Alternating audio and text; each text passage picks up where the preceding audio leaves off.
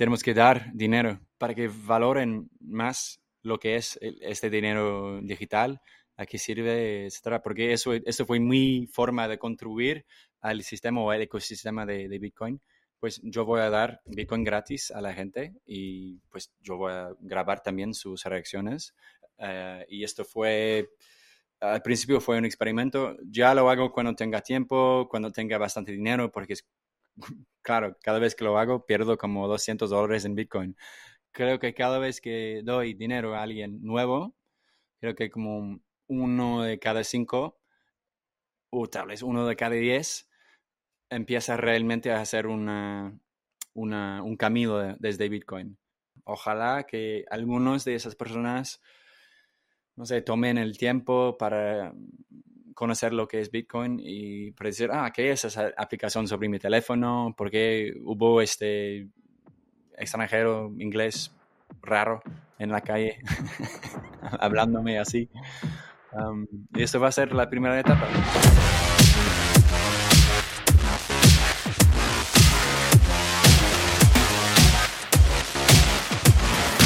Bienvenidos al IBEX Podcast número 60.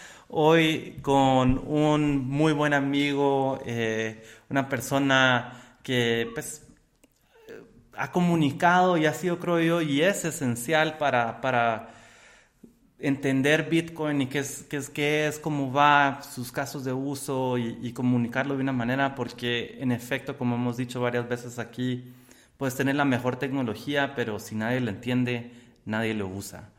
Entonces, eh, estamos en el bloque 800.232 de la única línea del tiempo que importa. Vamos a cambiar inglés, ahí pueden seguirlos en los subtítulos, pero eh, Joe habla un poco de español, así que bienvenido, Joe. Gracias, Esteban. Pues, pero podemos seguir en español si quieres, ¿eh? Así un buen que no hablo español, pero normalmente cuando lo hablo me viene más y más con más fluidez, entonces podemos seguir en inglés, eh, en español si quieres. Como me impresiona siempre, ven, una persona llena de sorpresas, llena de sorpresas. Gracias, ¿eh? Joe. Y, cuéntanos un poco, un poquito entonces de, de cómo pues primero, ¿qué estabas haciendo pre-Bitcoin y, cómo es tu historia? Y me imagino que hay una historia ahí también de, dónde aprendiste español. Sí, es importante, ¿no? Eh, un día me, levanté con español en la cabeza y, ya, fue así. Y Bitcoin también.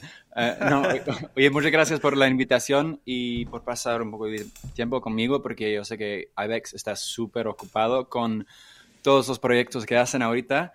Eh, por ejemplo, los proyectos que yo escribí y yo cubrí eh, sobre la plataforma de, Cointelegraph, porque ahorita soy periodista sobre Cointelegraph. Soy más bien como content creator o creador de contenido y mm, no sé, como documentary maker, no sé cómo dice, dice eso en español. Documentalista. Documentalista, entonces. Eh, pero hace tres años em, entré realmente en el mundo de Bitcoin y porque antes de Bitcoin, antes de tomar la pílula naranja, eh, estaba periodista para un subsidiario de Bloomberg que se llama Oxford Business Group. Y yo trabajé en muchos países africanos, como la Costa de Marfil, eh, Marruecos, la Tunisia, y después Trinidad y Tobago, que es, claro, es una isla um. Pero bueno, estaba en el mismo grupo, porque el editor, que cubrió estos países también pensaba que Trinidad y Tobago pertenecía al mundo de África. Pero bueno, eso fue su sistema de gobernar. Y pues en todos esos países yo usé muchos dineros diferentes y yo hice muchos, muchas entrevistas con ah, central bankers y también con hombres y mujeres de negocios. Ah, y fue un, para mí personalmente fue una forma de, no sé, entender, entender de una forma más como profunda el mundo eh, de business y las economías del mundo y cómo son, eh, si puedo decir palabrotas, cómo son jodidas y sobre todo jodidas por em, los ah, poderes ah, colonizados como Inglaterra, como Francia, como Portugal y todo.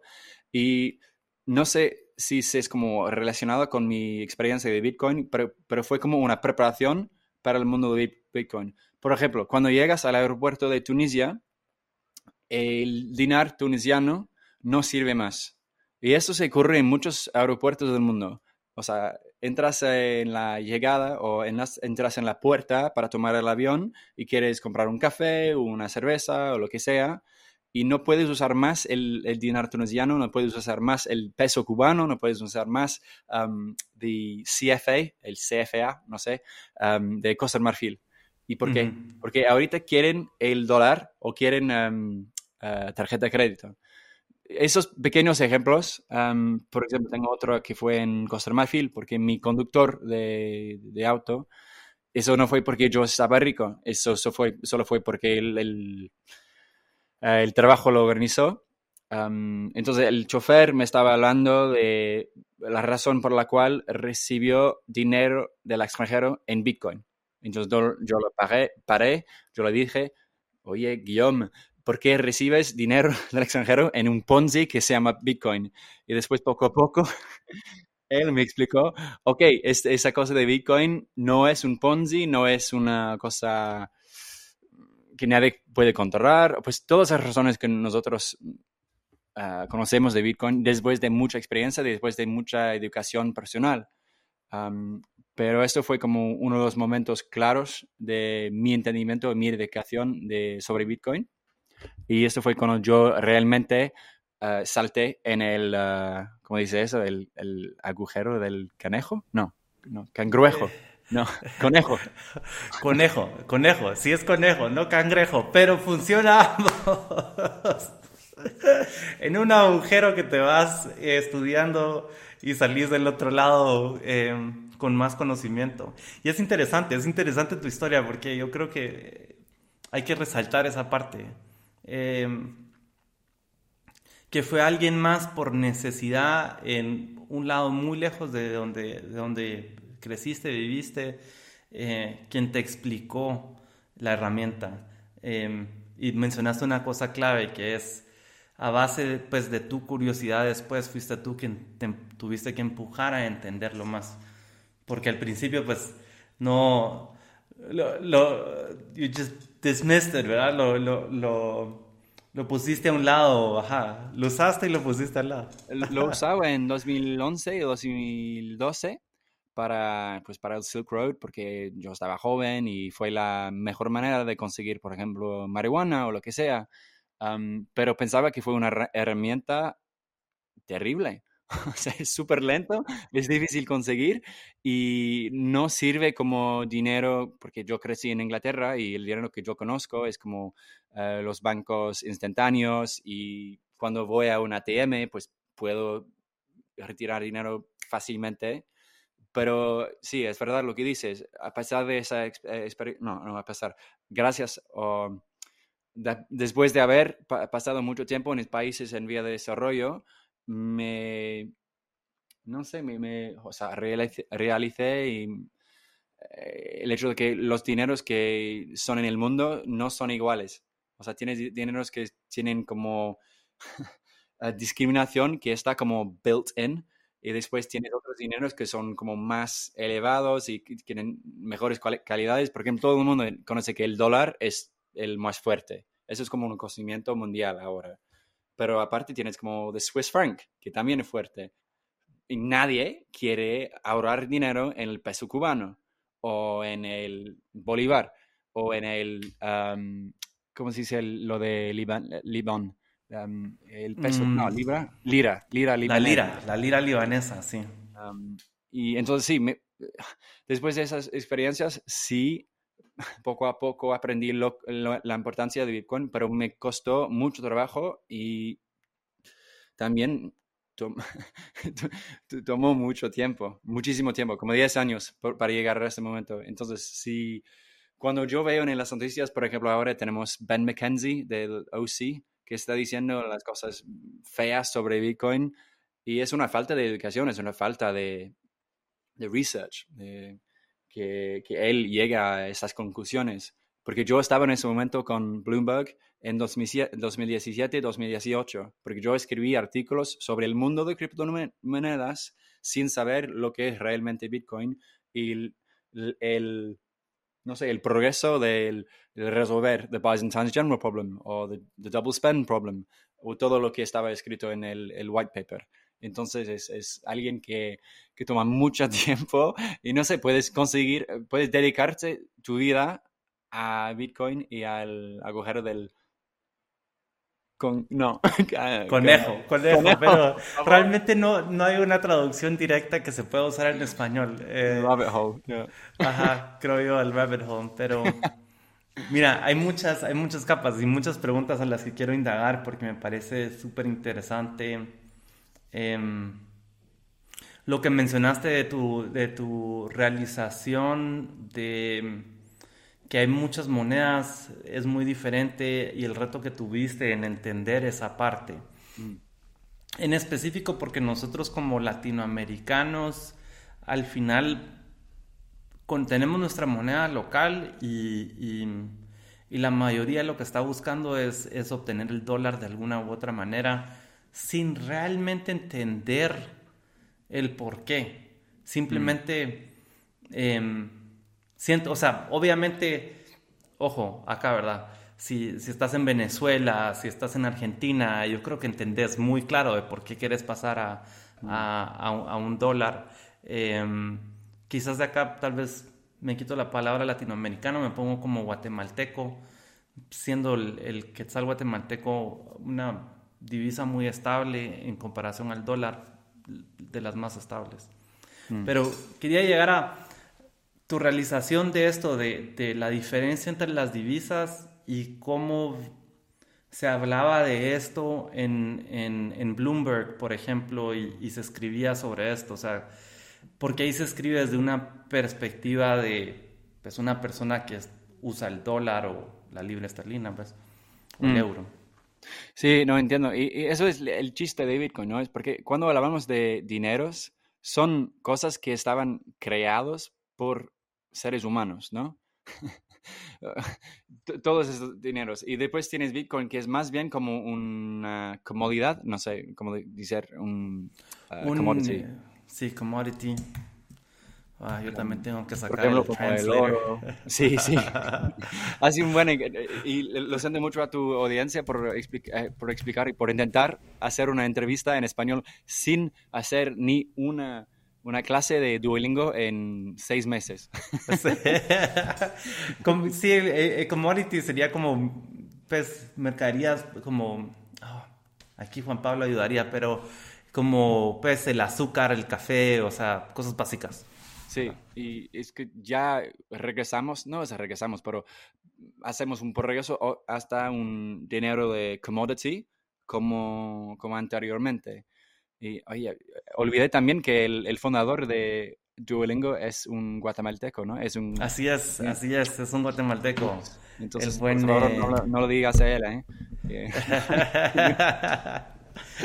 Um, pero, bueno, el, el, dinero de fiat es una ficción, e, es una ficción útil, pero es algo que nosotros creamos como seres humanos. Y, y eso es un, otro, otra realización cuando aprendes y cuando pasas mucho tiempo con el Bitcoin, te das cuenta de que los seres humanos son un poco, tenemos nuestros fallos y tenemos, y to err is to be human, o sea, hacer errores es ser humano y no somos muy bien equipados ni ah, bien organizados para crear nuestros dineros, porque dinero es una forma de organizar la sociedad, ¿no? Y, si tenemos esta herramienta que es en su cuerpo está como, pues está mal, ah, entonces vas a tener como esas consecuencias que son malas también. Entonces ya llegamos a un dinero que no tiene una influencia de los seres humanos porque pues nadie puede influenciar Bitcoin porque tienes 21 millones, tienes un block cada 10 minutos con el difficulty adjustment y con todas las reglas que conocemos, pues ya tienes un dinero que es sin la influencia de los seres humanos, que es algo bueno. Em, pero para mí tenía que experimentar, tenía que pasar mucho tiempo con otros, otros dineros del mundo y para ver cómo em, los países del mundo, como las economías del mundo son organizados para llegar a esta conclusión. Entonces, cuando yo paso tiempo con los debutantes de Bitcoin o los newbies, tengo mucha más paciencia, paciencia porque yo sé que para mí me costó muchísimo trabajo para llegar a esta conclusión y para mucha gente no van a ver esto antes de morir. O sea, si, tienes 60 años y ya has visto como el mundo de Fiat para tu, existencia, pues va a ser súper difícil abrir tus ojos un poco a una otra realidad, realidad que es la realidad, realidad de Bitcoin. y pues ya. ¿Y sentís que, sientes que mm, justo pues europeos que tienen el euro, Em, o todas estas, digamos, las, las, las, divisas fuertes, ¿verdad? Si estás en una economía de una divisa em, fuerte, sientes que te va, porque has viajado mucho, sientes que les va a costar más entender eso a los que estamos en, en economías de, digamos, divisas débiles y que ya desde casa estamos buscando otra divisa como el dólar, como el euro, eh, porque me imagino que en África también muchos buscan más el euro que el dólar, porque simplemente por cercanía. Em, sí, es que depende un poco de la situación y la situación personal, claro. Pero, por ejemplo, ayer yo estaba en una, un restaurante de salada que acaba de abrir en Lisboa, em, donde vivo, y es un libanés, libanese que, que abrió esa, esa, tienda. Entonces yo hablaba con él y eh, le dije, o sea, ¿puedo pagar con Bitcoin? Porque siempre pregunto en caso de que me aceptan. Y él dijo, pues ni siquiera sé cómo, cómo funciona, pero bueno, quiero. Y le dije, pues solo tienes que descargar un wallet y después te, te voy a enviar unos satoshis y, y, ya. Y él estaba muy interesado por el mundo de cripto. Entonces me, me, estaba platicando de XRP, Ripple y cosas así. Y yo estaba, pues yo no tengo esas cosas, pero bueno, te puedo enviar Bitcoin y, y espero que esto va a abrir un, poco tus ojos. Pero él estaba mucho más disponible o abierto a aceptar Bitcoin que otras criptomonedas que, que, que, dinero normal, porque él no confiaba en su dinero de su gobierno, porque pues claro, Libán es, es, es uno de los países con la inflación la más alta del mundo, es un poco como África también. Pero dicho esto, depende también de, por ejemplo, si estás en Costa Marfil y tú vives en tu taxi, o sea, tú terminas el día de hoy y tú duermes en el taxi, que es la realidad chocante y horrible de mucha gente que vive en Abidjan, el capital de Costa Marfil, pues ni siquiera estás a ahorrar dinero. Solo quieres ganar dinero durante el día, comprar la comida y tal vez enviar un poco de dinero a tu casa y después dormir en tu taxi y hacer el mismo. Pero ese tipo de persona no hay una consecuencia eh, tangible de día a día por ellos de adoptar Bitcoin. O sea, podrían, por ejemplo, ahorrar 10 satoshis cada día por un año o dos, tres, cuatro años y después salir de su situación, pero por mucha gente, y eso es una de las cosas que tengo que recordarme de vez en cuando. O sea, si estás en pobreza total, pues Bitcoin no va a salvar tu vida hoy ni en tres o cuatro años. Va a tomar muchísimo tiempo. Eso es muy difícil convencer a la gente de cómo saltar de cero hasta un mundo de Bitcoin.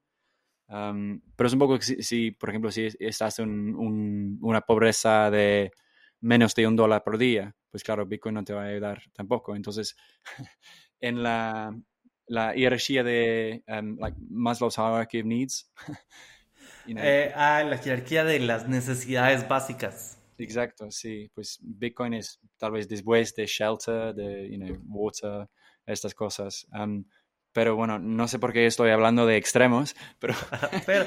no, pero me, me, me, encanta esto porque, porque yo te he escuchado hablar de esto y, y en efecto es una de las cosas que me atrae mucho, o sea, que, que me eh, aprecio mucho de cómo lo comunicas.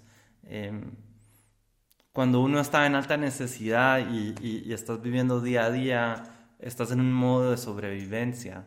Eh, y después que alguien venga y te diga, mira, aquí está este dinero digital y, se va a apreciar y empieza a ahorrar y todo, y estás a ahorrar, o sea, no estás ni como en una posición de entender cómo vas a ahorrar si tu preocupación es cómo no morirte de hambre. Mm. Y tristemente, pues esa es la realidad mm. de, de nuestra región en específico, como Latinoamérica.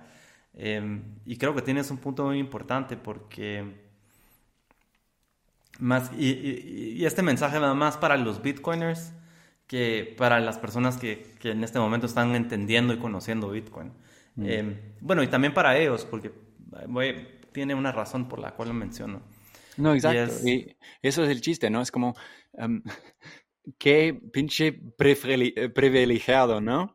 De decir a mí que yo tengo que ahorrar mis, mis satoshis, esta nueva moneda, eh, para cuatro años y después voy a comprar un Lamborghini. Ni siquiera puedo, ah, no sé, dar comida a mi familia. Y me estás hablando de una moneda digital. Y, esto a veces me, me ocurre y es un...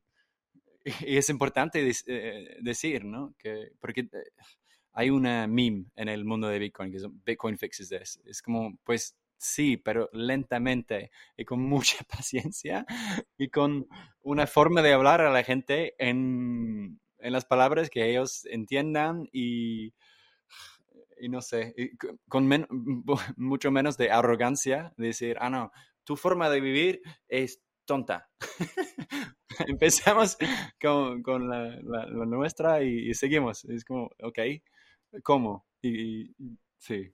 Sí, y ahí es donde hace falta un poco, pues en general que mencionaste, lo de ser humano es, es, es, también cometer pues, errores y, y creo que uno tal vez de los errores más grandes que cometemos es el hecho de que nos cuesta separar también el, uno es qué es Bitcoin, otro es para qué sirve, y otro es cómo lo está haciendo. O sea, son, son tres diferentes preguntas, toma tres diferentes niveles de conocimiento para poderlo em, internalizar y en específico de los retos más, veo, más grandes que veo hoy en día es esa parte de diferenciar entre el activo y la red. Sí.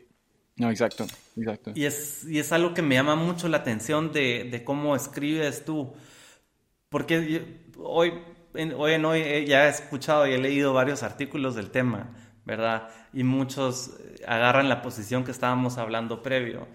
¿Qué es lo que te llevó a ti a entender más esa parte, esa diferenciación entre el activo la red, entre qué es y qué problemas resuelve? Sí, es súper difícil, ¿no? Porque eso es otra otro punto de dedicación que tienes que explicar a la gente. O sea, Bitcoin es un dinero y también una red. ¿Cómo? y sí, solo quiero agregar una cosa que decía antes. aunque es difícil ahorrar y aunque mucha gente no ahorra hoy porque no pueden, también hay ejemplos de gente con nada, o sea, nada en, la vida y también pueden ahorrar dinero. Por ejemplo, en el mundo en la comunidad de cubanos, ellos, ellos viven en el Lightning Network, ni siquiera tienen como Bitcoin en base chain porque los fees son tan altas que pues no vale la pena. Ellos ahorran en Lightning Wallets que son non-custodial, por ejemplo como Phoenix.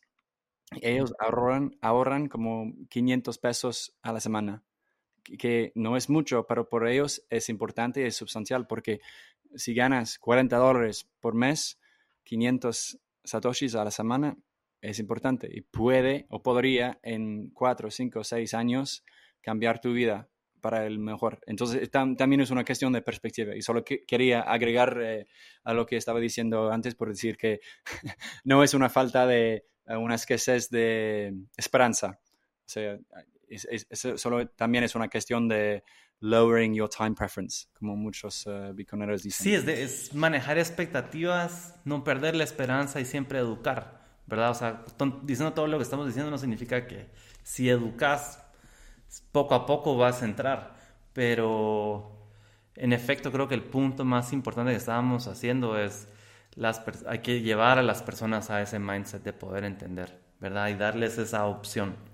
Eh, No, exacto. Y, para, al final, contestar a la pregunta en mano, yo estaba en un Bitcoin School para dos semanas, eh, hace dos semanas, en Lugano, e, en Suiza. Entonces, eso es el, el contrario de todo lo que estamos hablando de países en vías de desarrollo. Eso es Suiza, es que es uno de los países más ricos del mundo.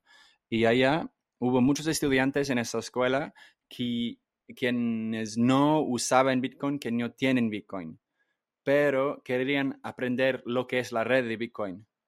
Y entonces entendían toda la filosofía, por qué lo creó, para qué sirve y todo. pero fue interesante ver cómo ellos platicaban del asunto sin tener dinero, sin tener skin in the game. Entonces yo empecé a enviar dinero a ellos con un wallet Satoshi, o como un Felix, Phoenix wallet para decirles que aunque si entienden súper bien lo que es Bitcoin, si no tienes Bitcoin, creo que no realmente no tengas una, idea de cómo realmente funciona. Entonces, aunque puedes estudiar Bitcoin, por ejemplo, puedes hacer un programa de My First Bitcoin o Mi Primer Bitcoin, en, creo que lo haces en Guatemala ahora, ¿no? ¿O es solo en El Salvador? En El Salvador, creo que en Guatemala, mm, tal vez en Bitcoin Lake o algo así, han, hecho algunos intentos, sí. Ah, sí, creo que lo, que lo vi allá. Sí. Em, y pues sí, es una cuestión de teoría. Por ejemplo, puedes eh, estudiar todos eh, los manuscritos de música de Mozart, pero si no tocas un piano, pues eh, vives en un mundo de imaginación que es súper importante, súper interesante, pero no te, va a, no te va a sentir una cosa. Y creo que eso es también un chiste, un, un reto, un, sí, un reto que tenemos que em, resolver es que sí puedes estudiar, pero también creo que tienes que comparar un poco de Bitcoin para saber. Mi papá fue la... Eh, él, también hice la misma cosa con él. Le envié The Bitcoin Standard, que realmente no me gusta mucho para gente que no está en el mundo de Bitcoin, porque algunos los temas... Sí, sí, algunos de los temas son fuertes, sobre todo lo que es como arte, historia y todo. Y, entonces, solo todavía estoy buscando otros libros para decir, ok, eso es dinero, eso es dinero fiat y eso es dinero Bitcoin y esa transición entre los, tres. pero bueno, él leo el libro y fue como, ok, es interesante. Y después le, le envié a Bitcoin Billionaires, que, que, es la historia de los gemelos de Winklevoss. y fue, ok, sí, ya entiendo, ok, perfecto pero no habría comprado nada de Bitcoin. Y ya después de dos años, no, tres años más tarde, él um, ha comprado un poco de Bitcoin. Él estaba rug pullado por BlockFi. Gracias, Peter McCormack. Um, y ya entiende lo que es Bitcoin, ya entiende lo que es tener um, custodia de tus, llaves privados. y ya ha visto el, el aumento y el bajado del precio. Entonces ya es como bitcoinero, pero si solo estaba a estudiar el tema, no sé si puedes realmente eh, entender. Y, eso es lo que pasa con muchos periodistas, ¿no? muchos de los periodistas, cuando lees, por ejemplo, en Coindesk, puedes ver los holdings o, lo que tienen cada escritor. Y cuando lees una cosa sobre Bitcoin y vas sobre el autor y dice, ah, él tiene Ethereum, él tiene Doge, y es todo. Es como, pues, claro que no entiende. Es una forma, es como un cheat code para saber, ok, sí, sí. Creo que es un punto muy, muy, muy, muy importante lo que mencionas ahí. Em, y, qué sientes que es el... Bueno, uno aquí de nuevo, a lo que estábamos hablando, estos Coindesk, Bloomberg, son medios en economías desarrolladas que están hablando desde una perspectiva que sin querer y no, no por mal, ¿verdad? Pero la persona está hablando desde una perspectiva privilegiada financieramente. Em, ¿Cuál crees que es el reto más grande para entender el caso de uso y, por ende el valor de Bitcoin? Para, para, para los... Eh, ¿Sí? Esa es la pregunta de the one million dollar question, ¿no? ¿Cómo Orange pelear los, los medios más grandes. quizás no Orange pelear, pero porque no, es, no, no, te estoy preguntando por la solución, pero ¿cuál crees que es el reto? Porque yo te he visto hacer estos, estos eh, videos de conoces Bitcoin y, y, vas directamente a la calle, personas random, y las respuestas son muy dispersas. La mayoría en general cuando estás en Europa es, es no lo conoce con un acercamiento de miedo. Eh, me pareció muy interesante una donde era una pareja y, la, la, mujer sí quiso comprar Bitcoin en ese momento, el hombre como que no. Eh, ahí también ves un poco de dinámicas de quienes quizás tienen más, más apetito a riesgo o tiene más humildad en reconocer de que sabe poco y quiere aprender.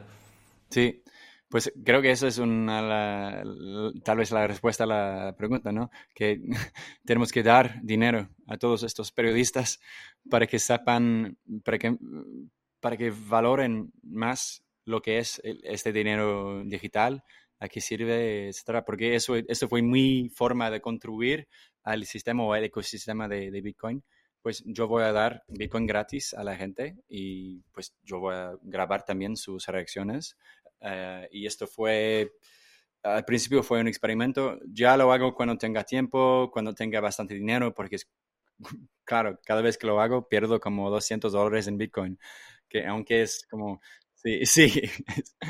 y en 10 años, pues claro, voy a ver esto con lágrimas.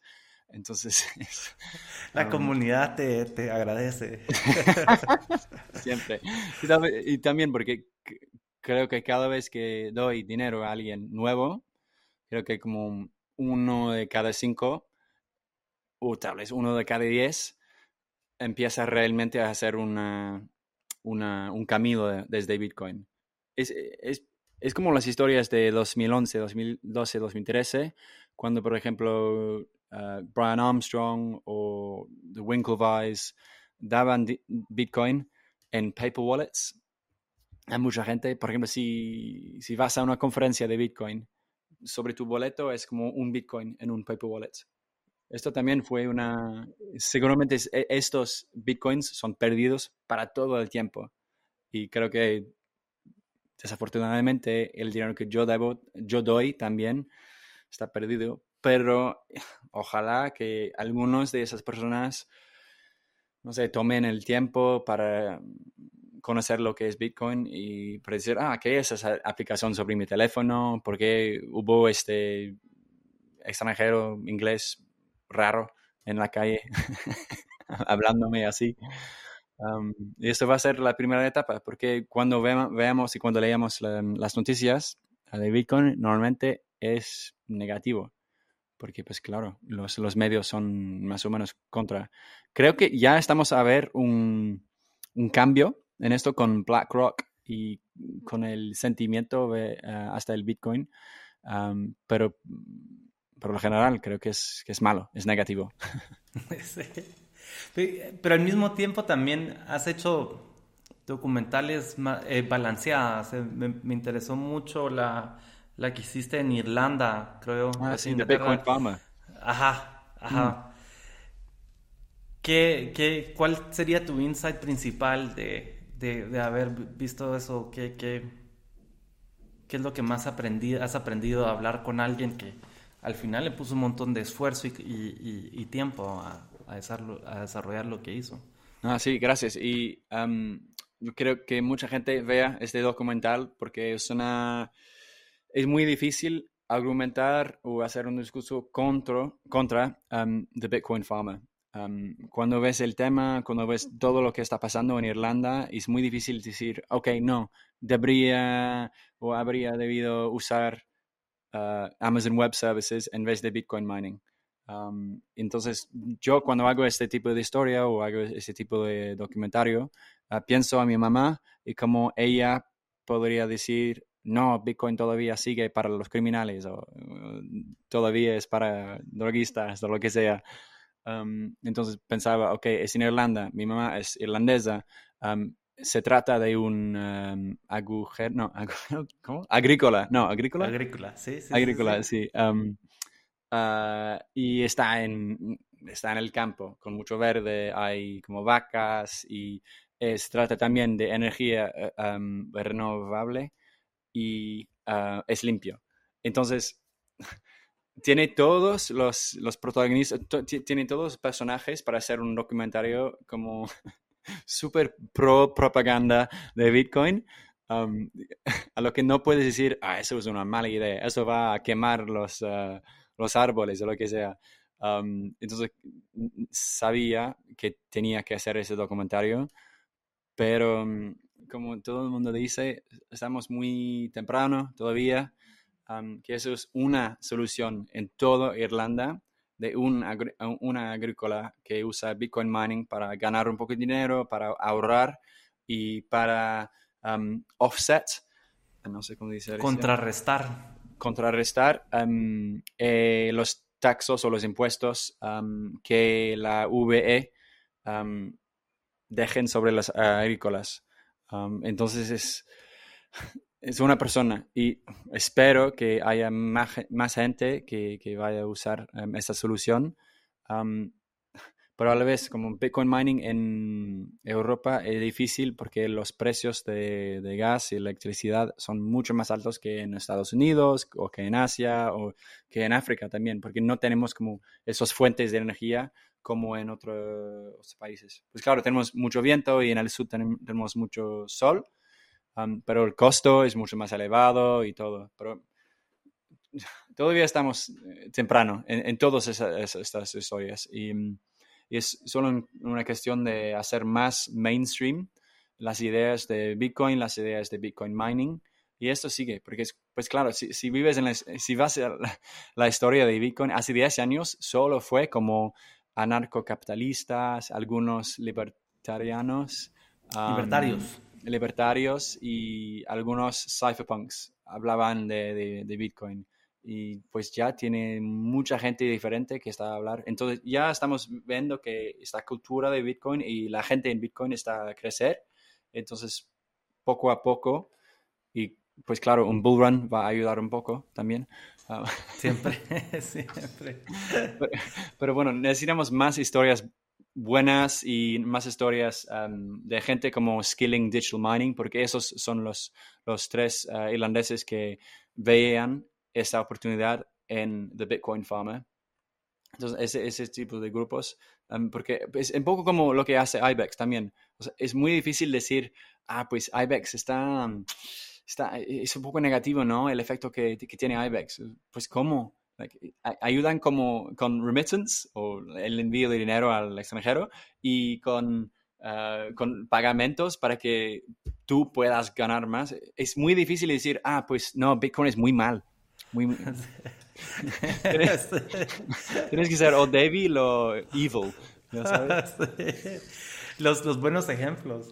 No, mira, y, diciendo, aprovechando esta oportunidad, porque esta, esta parte del, del Bitcoin uh, Farmer, esa documental yo la, yo la he compartido con muchos agrónomos eh, aquí en Guatemala. Siento que en Latinoamérica la agronomía en conjunto con la minería de Bitcoin va a generar un impacto muy positivo porque aún como región producimos mucho, eh, pues muchos productos agrícolas con un subproducto de biomasa enorme que solo estamos tirando todo ahí a los ríos, a los mares, eh, y, no hemos em, captado esa energía y pasado electricidad. En ciertos lugares sí se hacen. Em, pero cuesta mucho porque lo que más cuesta en la, con la electricidad es transportarla. Entonces, realmente desde la perspectiva latinoamericana, ese, ese documental es muy poderoso eh, y sí conozco eh, agricultores eh, fuertes de, de, industrias grandes. estoy hablando de industrias principales, ¿verdad? caña, palma, etcétera, que están guardando su biomasa y ahora están considerando o ya lo están haciendo de minando Bitcoin. Entonces, es, es interesante ver cómo, cómo, pasa eso y creo que pues justo el trabajo que estás haciendo en documentando eso tiene su impacto positivo.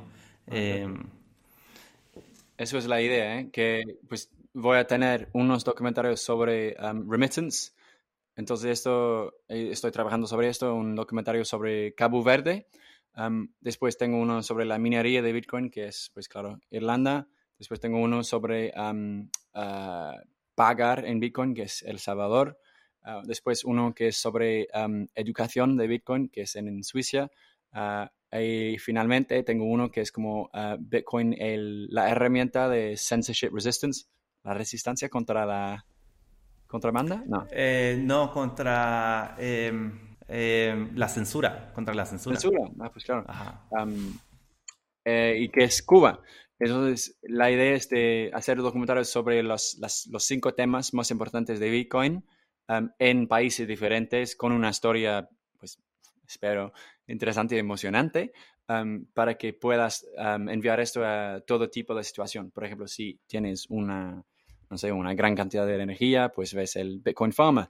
Si quieres que tu familia sepa por qué usa Bitcoin en vez de Western Union, pues comparte lo de ah, Cabo Verde. si, no sé, tu papá te está diciendo, ay, no, pero es para criminalistas, pues comparte la, el documentario de Cuba y que muestra la realidad de Cuba y cómo es difícil ahorrar dinero y hacer como cosas uh, libremente porque es una dictadura y cómo es que puedes salir un poco de esta dictadura con un dinero que pertenece a ti y no al gobierno. también toca un poco a la inflación porque la inflación en Cuba es súper alta. y las otras uh, dos, pues educación fue Lugano en Suiza, que es es solo porque es interesante, porque tienen una, una universitaria ah, de, de, Bitcoin.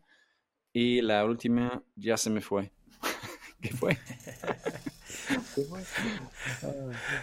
este, pues, como ves, mucho por hacer, mucho por hacer y, y, que estás haciendo. ¿Vas a continuar en tus series de entrevistas en la calle o...? Hace, pues, tengo dos. Ah, uno en Bedford, que fue eh, donde um, Real Bedford, um, el equipo de fútbol en Inglaterra, hice uno allá, pero es que me, cuesta me cuesta trabajo y dinero hacer el montaje y dar dinero gratis a la gente. Entonces ya estoy buscando un poco o sponsors o una forma de pues ganar dinero para el trabajo que hago.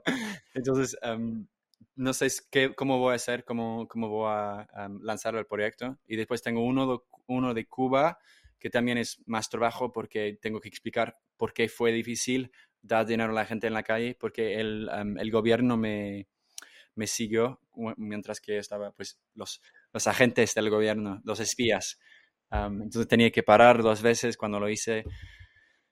Entonces, sí, sí, lo voy a hacer para contestar a la pregunta, sí, pero es, va, va, va, a tocar un poco más, va a pasar mucho, va a tomar más tiempo, creo.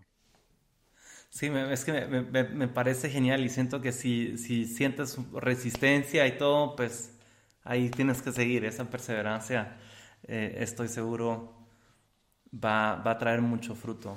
Eh, bueno, y, como para ir cerrando, porque sé que tienes, tienes eh, otros, eh, tienes el tiempo un poco contado, tienes otros, otros eh, temas que asistir después de esto. Me gustaría como, me gustaría entrar a tu punto de, em, ¿qué sientes tú que es, porque estás adentro de Cointelegraph, que es un medio que habla de cripto en términos generales, em, te estás especializando adentro de Bitcoin. Eh, escuché tu entrevista en el podcast de Cointelegraph, donde vi hasta que adentro, ahí mismo, fue como, wow, no lo había visto desde esta perspectiva. Em, ¿Cuál, ¿Cuál fue el podcast? ¿Lo con Hashing It Out o con... fue con dos otros... Em, no me recuerdo el, el, nombre, pero el podcast de Cointelegraph. Ok, hay, como seis por eso. sí, se, multiplican, se, eh, multiplican, como shitcoins. Qué bueno que tus colegas no hablan español, mira. Sí. Entonces. es muy común hoy en día, pero bueno. Eh, cuéntanos un poco, pues, ¿cómo, cómo explicaría la diferencia y, qué para ti es, es clave de entender en qué es cripto y qué es Bitcoin? Mm, pues primero, en primer lugar, es, es que mucha gente no considera Bitcoin diferente a otros criptomonedas. Para nosotros es como un, un, hecho dado, ¿no? Que pues hay Bitcoin y hay cripto. Para, pero si trabajas en una empresa como Cointelegraph y si, tú, si no tienes Bitcoin o cripto, solo vas a decir, oh, pues hay 20 millones de, de criptomonedas y Bitcoin es lo más grande, pero no es diferente. Y pues yo, yo quiero que um, etiquetamos los, las criptomonedas como crypto companies en vez de cryptocurrencies. Y después tenemos un cryptocurrency que es Bitcoin. Um, porque eso sería la forma más fácil ¿no? de distinguir lo que es Bitcoin y lo que es criptomonedas. Pero mucha gente en Cointelegraph no sabía ni siquiera que hay una diferencia. Entonces, en primer lugar, tienes que explicar, o no explicar, pero solo pedir, no sé, pedir la pregunta, o sea, ah, ¿sabes cómo fue creado Bitcoin? Ah, ¿Quién es el uh, CEO of Bitcoin? Um, ¿Quién es el CEO de Ethereum? Y después si dicen, pues no sé, no hay un creador de Bitcoin y si dicen, ah, Vitalik Buterin es como, no es como el CEO, pero es el que tiene lo más poder en Ethereum, pues decir, ah, es, es chistoso, ¿no? es, es, es, diferente, ¿no? y después poco a poco, porque no puedes solo decir a, gente, a la gente, um, Bitcoin es diferente porque es descentralizado y todo, porque eso es una dictadura. La gente tiene que aprender su mismo porque es diferente y tratarlo. Entonces, aunque la gente trabaja en Cointelegraph, son muy inteligentes y, y han pasado mucho tiempo en la criptomoneda, es también también son observadores en vez de participantes en este mundo de criptomonedas. Y eso es una cosa que yo aprendí también de pasar mucho tiempo con mis colegas. Por ejemplo, mucha gente en Cointelegraph solo ahorran en USD. Entonces, si, es, si ahorras en dólares, pues tal vez no sabes por qué la gente ahorra en Bitcoin. Um, entonces, estamos temprano. Es un reto de, de, de, el journalism en general, ¿no? Que, que tienes que escribir algo donde tienes, o sea, busca ser imparcial pero al mismo tiempo, si es tan nuevo, ¿cómo lo vas a entender y hablar de eso? ¿Verdad? Y también muchos eh, periodistas son orgullosos de no tener Bitcoin. Por ejemplo, yo no tengo ninguna criptomoneda, eh, eh, siempre está escrito al final los, em, artículos. Y yo siempre los, por ejemplo, hice una entrevista en, de, de BBC hace una semana y pregunté, o sea, ¿por qué no tienes Bitcoin? Ah, porque no, no quiero ah, tener un punto de vista que es biased. Y yo le pregunté, o sea, pero tienes fiat. Todo el dinero que tengas es fiat. Entonces, eso es un bias también, ¿no? Es esto... Es un punto de vista influenciado, biased. Eh, mantener la autonomía. Es interesante, es interesante porque tienes razón sea la que sea la divisa que tengas, si tenés ya, desde, ya una divisa, tenés ya un, un, punto de vista. Y creo que en el BBC todavía lo ven como un activo de riesgo. Entonces eso es también una forma de restringir los jornalistas y periodistas que tengan, ¿no? Si, si, no pueden tener Bitcoin, pues cómo pueden realmente entender lo que es. Es un círculo vicioso, ¿no? Bueno, pues gracias por, participar en el IBEX Podcast. Yo aprecio mucho que te hayas tomado el esfuerzo de, hablar español.